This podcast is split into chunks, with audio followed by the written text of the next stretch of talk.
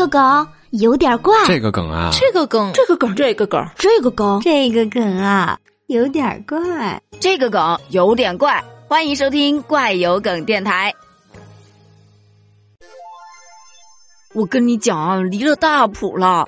近日，江苏南通有一个男子报警求助，他说他的父亲陈某正在银行准备给骗子打款，家里人是怎么劝都劝不住啊，只能求助民警了。据民警了解到的消息，他的父亲在数日前收到一份署名穆罕默德的邮件，对方在邮件中表示，非洲加纳有一石油大亨在两千年的时候与家人在一次飞机事故中丧生了。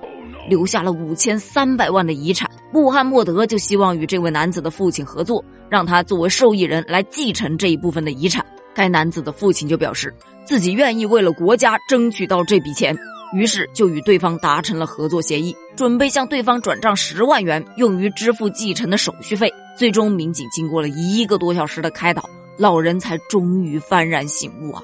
网友就表示啊。别的不说，这大爷想要为国家争取这笔钱，这觉悟、这格局，那是真高啊！对于子女而言，怕是又好笑又好气吧？这年纪了，还想着继承飞来横财呢？你以为是西红柿首富啊？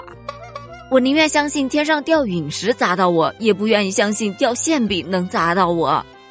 虽然，但是这是我听过最假的一个骗术了。这不就是我秦始皇打钱？跟你们讲个笑话，我的垃圾邮箱里有一半都是这种邮件。现在的诈骗这是升级啦，改变套路啦。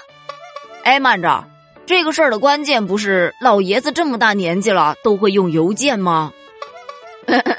大爷自己都快被继承了，还想着去继承别人啊？我只想说。